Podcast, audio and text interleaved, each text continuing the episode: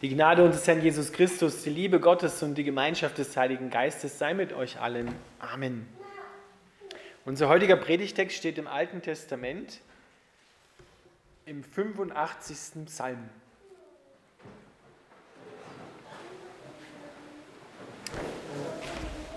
Herr, du hattest Freude an deinem Land und hast Israel aus der Gefangenschaft befreit. Du hast deinem Volk seine Schuld vergeben und alle seine Sünden zugedeckt. Du hast von deinem Zorn abgelassen und die Glut deines Zornes gelöscht. Nun wende dich uns wieder zu, Gott unseres Heils, und vergiss deinen Zorn auf uns. Willst du uns denn für immer zürnen? Willst du deinen Zorn auch für die künftigen Generationen ausdehnen? Willst du uns nicht lieber neues Leben schenken, damit dein Volk sich wieder an dir freuen kann? Zeige uns deine Liebe, Herr, und schenke uns dein Heil. Ich höre aufmerksam auf das, was Gott der Herr spricht. Denn er verheißt seinem Volk denen, die ihm treu sind, Frieden. Lass nicht zu, dass sie auf ihre verkehrten Wege zurückkehren.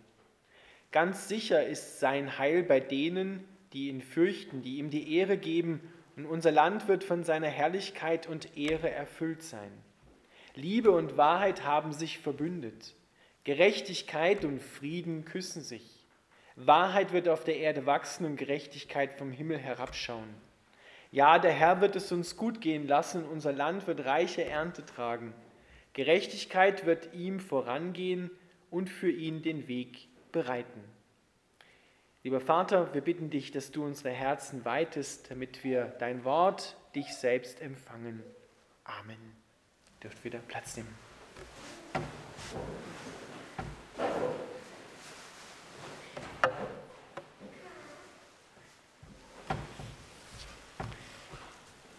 Ihr Lieben, der 85. Psalm ist ein wunderbares Gebet.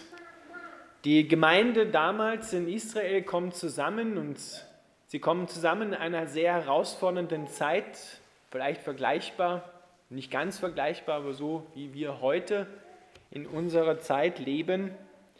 Sie haben 70 Jahre Gefangenschaft in Babylon hinter sich und bitten Gott, dass er sein Angesicht wieder ihnen zuwendet, dass er sie segnet, ihr Land erfüllt mit Frieden, mit Gerechtigkeit, mit Wahrheit, dass das Land und sie selbst wieder aufblühen. Und da ist gerade im ersten Teil dieses Gebets vom Psalm 85 immer wieder die Rede vom Zorn Gottes. Und ich möchte euch heute ein bisschen herausfordern, euch etwas zum Denken mitgeben. Lasst uns ein bisschen nachdenken über den Zorn Gottes. Der Zorn Gottes ist wohlgemerkt, oder sprechen wir erstmal davon, was der Zorn Gottes nicht ist. Dann kommen wir besser drauf, was er ist. Den Zorn Gottes kann man nicht vergleichen mit einem zornigen oder wütenden Menschen. Wenn wir zornig sind oder wütend sind, dann tun wir Dinge, die wir nicht überblicken, schon gar nicht die Konsequenzen davon. Wir sagen Dinge, die anderen wehtun uns selber hinterher leid tun und wehtun. Wir sind da irgendwie blind und schlagen dann sozusagen bildlich oder auch ganz real um uns und zerstören alles. Das ist der Zorn Gottes nicht. Gott ist nicht blindwütig, er schlägt nicht um sich, er will schon gar nicht seine Menschen irgendwie vernichten, sondern Gott ist zornig auf das, was das Leben der Menschen, unser Leben, dein und mein Leben kaputt macht. Er ist zornig auf das Böse in dieser Welt und auf den Bösen in dieser Welt. Jetzt müssen wir genauer schauen, was ist der Zorn Gottes? Der Zorn Gottes wird in dieser Welt provoziert durch Gottlosigkeit, das heißt, wenn die Beziehung zu Gott, von mir zu Gott, von uns zu Gott zerstört ist, und von Ungerechtigkeit, wenn die Beziehung zwischen Menschen kaputt zu gehen droht oder gar kaputt geht und zerstört wird. Paulus sagt immer wieder und macht das uns deutlich, wir brauchen das Evangelium in erster Linie nicht dazu, um glücklich zu werden. Das ist eine Folge, aber nicht der erste Punkt. Wir brauchen das Evangelium in Wahrheit, um dem Zorn Gottes zu entgehen. Was ist nun der Zorn Gottes? Damit wir das richtig einordnen können. Der Zorn Gottes heißt, Gott lässt uns Dinge bekommen, nach denen sich unser Herz gierig ausstreckt. Ich sage es nochmal. Gott lässt uns Dinge bekommen, nach denen sich unser Herz gierig ausstreckt. Er lässt uns unseren Willen bekommen, den wir unbedingt haben wollen, wo wir merken, das brauche ich, ohne dem kann ich nicht leben. Das brauche ich zum Leben. Kleines praktisches Beispiel. Ein Mann, dem es auf seine Karriere ankommt, der sieht in seiner Karriere seinen Lebenssinn, seinen Motor, seine Motivation und er ist bereit für seine Karriere alles zu opfern, religiöse Sprache, ja, zu opfern, damit er auch in der Karriere vorwärts kommt. Und das Schlimmste, was ihm passieren kann, dass er befördert wird. Denn das wäre ein Stempel, sozusagen eine Bestätigung seines Wahns, dass er auf, der richtigen, auf dem richtigen Weg unterwegs ist. Was ist er bereit zu opfern? Er ist bereit zu opfern seine Ehe, seine Beziehung zu den Kindern und, wenn es hochkommt, auch noch seine Gesundheit.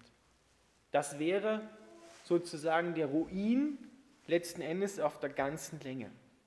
Und der Zorn Gottes sagt jetzt, wenn er das unbedingt haben will und nicht hören will, nicht umkehren will, dann wird er das bekommen, was er haben will. Warum? gibt Gott dann nicht sozusagen ein Stoppschild und sagt, du pass auf, ich verändere die Situation so, dass du gar nicht zu deiner Karriere kommst. Wäre ja ganz fein.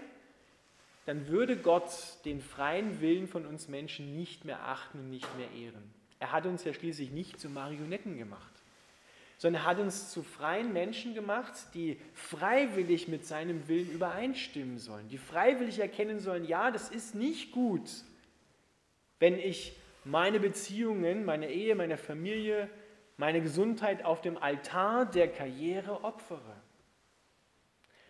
Und wenn der Mensch es aber unbedingt haben will und sagt, ich kann ohne dem nicht leben, das ist mein Lebenssinn, dann wird er es früher oder später auch bekommen. Gott lässt uns unseren Willen.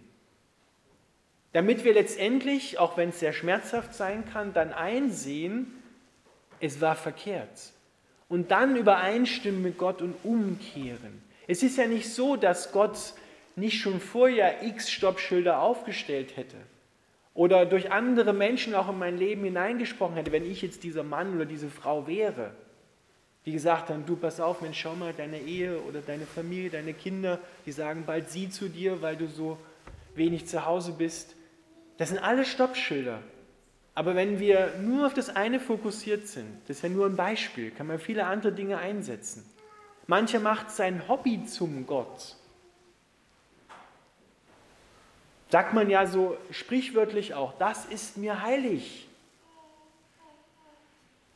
Mein Auto ist mir heilig.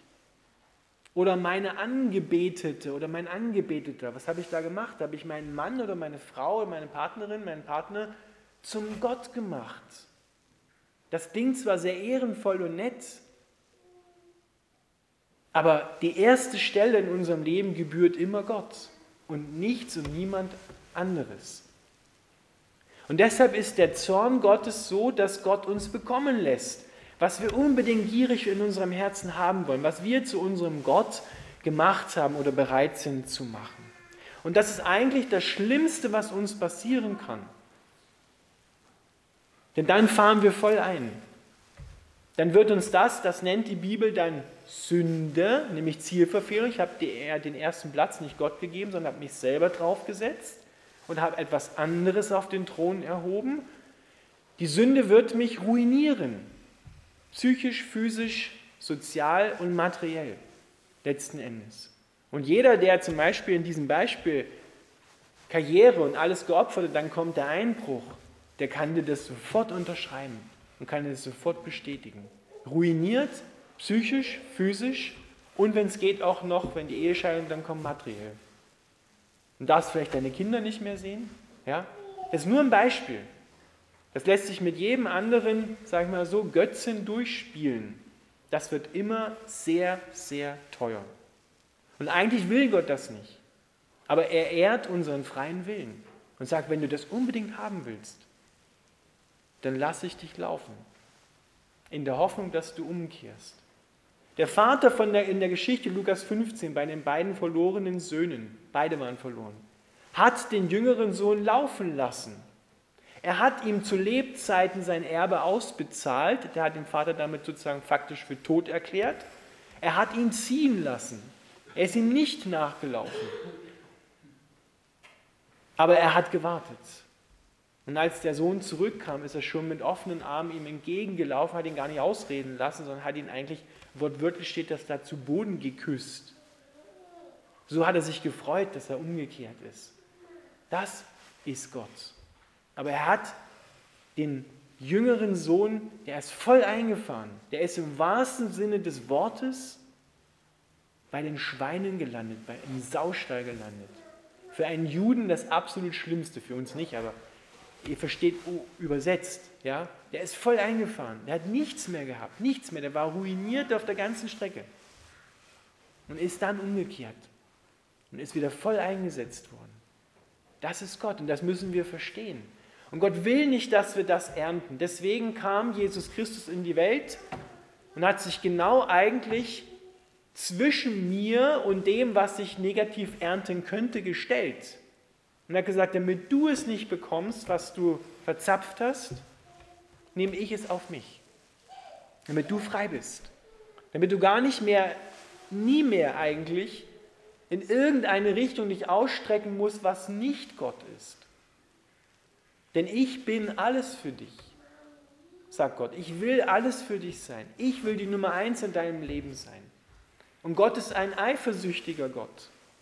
Der wird auf die Länge der Distanz nicht dulden, dass da etwas anderes auf der ersten Stelle steht. Er wird dafür sorgen, dass das wegkommt. Er wird den Götzen vom Thron stoßen. Wenn er wieder den ersten Platz, weil er genau weiß, wir Menschen haben kein Leben ohne ihn, sondern nur mit ihm. Das muss uns klar werden. Wir glauben das. Ah ja, ich lebe ja auch ohne Gott. Bin ja gerade nicht tot umgefallen, oder? Letztendlich haben wir kein Leben ohne Gott. Wir haben ihm alles zu verdanken und empfangen alles von ihm. Deswegen steht im Neuen Testament, sagt Jesus so oft im Johannesevangelium, ich bin das Brot des Lebens. Ich bin die Tür, die zum Leben führt, zum Vater führt. Ich bin die Wahrheit, ich bin der Weg. Ich will alles das sein, was du brauchst. Ich bin alles für dich. So sehr liebt uns Gott und so sehr will er in deinem Herzen wohnen und lieben. Und genau nach dem strecken sich die Israeliten in diesem Gebet hier aus. Sie wünschen sich genau das, dass Gott sein Angesicht wieder zuwendet, nachdem sie sozusagen seinen Zorn, sie haben das bekommen, wonach sie sich eifrig ausgestreckt haben. Das haben sie jetzt die volle Breitseite geerntet, 70 Jahre Gefangenschaft in Babylon, weil sie ja so stolz und hochmütig waren und nicht hören wollten, nicht umkehren wollten haben sie das geerntet. Aber sie wissen, es ist zu Recht passiert. Die sagen nicht, Gott, wie konntest du nur, warst du denn blind auf beiden Augen? Sondern sie sagen, nein, es ist zu Recht geschehen. Wir haben nicht gehört. Wir müssen umkehren. Nicht er muss umkehren und sich zu uns bekehren, sondern wir zu ihm. Und dann schauen sie in die Zukunft hinein und sehen eigentlich etwas, was sich zu ihren Lebzeiten noch nicht erfüllt hat dass Gerechtigkeit und Frieden sich küssen. Ein wunderbares Bild. Wo geschieht das? Das geschieht am Kreuz von Jesus. Da küssen sich Himmel und Erde. Da küssen sich Gerechtigkeit und Frieden und Wahrheit. Da schaut Gerechtigkeit vom Himmel auf die Erde. Denn Gerechtigkeit, sagt Paulus, heißt, Gott hat nichts mehr, was zwischen dir und ihm steht.